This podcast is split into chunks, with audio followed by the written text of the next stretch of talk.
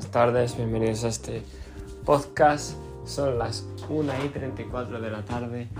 Eh, hoy es 30 de agosto y vamos a revisar un poquito el mercado, a ver cómo, cómo está evolucionando, cómo se está eh, procesando el, el, el, short squeezy que comentábamos ayer, ¿vale?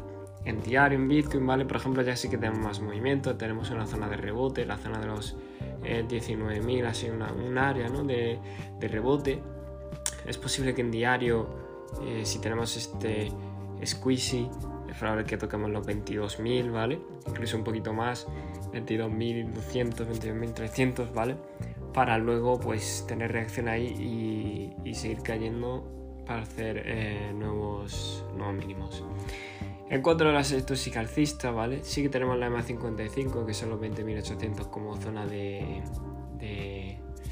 de resistencia, ¿vale? Pero sí que sí que lo veo muy alcista el precio con muchas ganas, con mucha fuerza básicamente.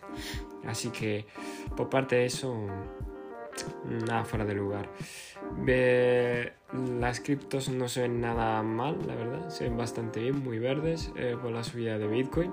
Ethereum una vez más outperform, haciendo mejor performance, ¿vale? Que que Bitcoin básicamente. Y las shitcoins, algunas como Kiva y Floki han pumpeado otra vez, ¿vale? Así que mucho cuidado con, con operar eh, shitcoins, ¿vale? Eh, nada, Ethereum sí que lo ha hecho bastante bien, pasó de 1400 a casi 1600 ya, básicamente 200, es muy buena.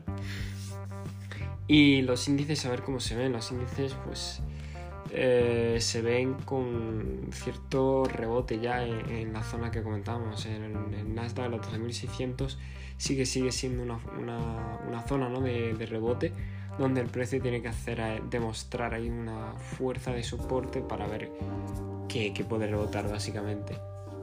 Eh, en términos del SP500, eh, sigue por la parte de los 4000, no sigue bajista, no lo veo rebotando, lo cual es bastante feo, malo. Pero vamos a ver, con, yo diría con qué intensidad se puede ver eh, hacia dónde va, ¿vale? Si cae con mayor fuerza, si cae con menor. Con respecto al oro, pues tuvo ayer una mecha de absorción y la vela de hoy es bajista, sigue con fuerza bajista, no veo nada, nada nuevo en ello. Y la dominancia de Bitcoin sigue en 40, sigue bajando poco a poquito, baja ya bastante más suave, pero sabemos que eso sigue siendo malo.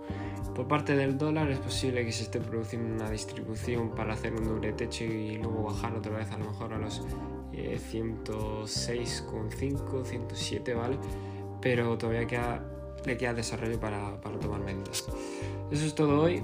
Eh, recordad que no consejo financiero ni inversión financiera ni nada. Y nos vemos en el siguiente podcast.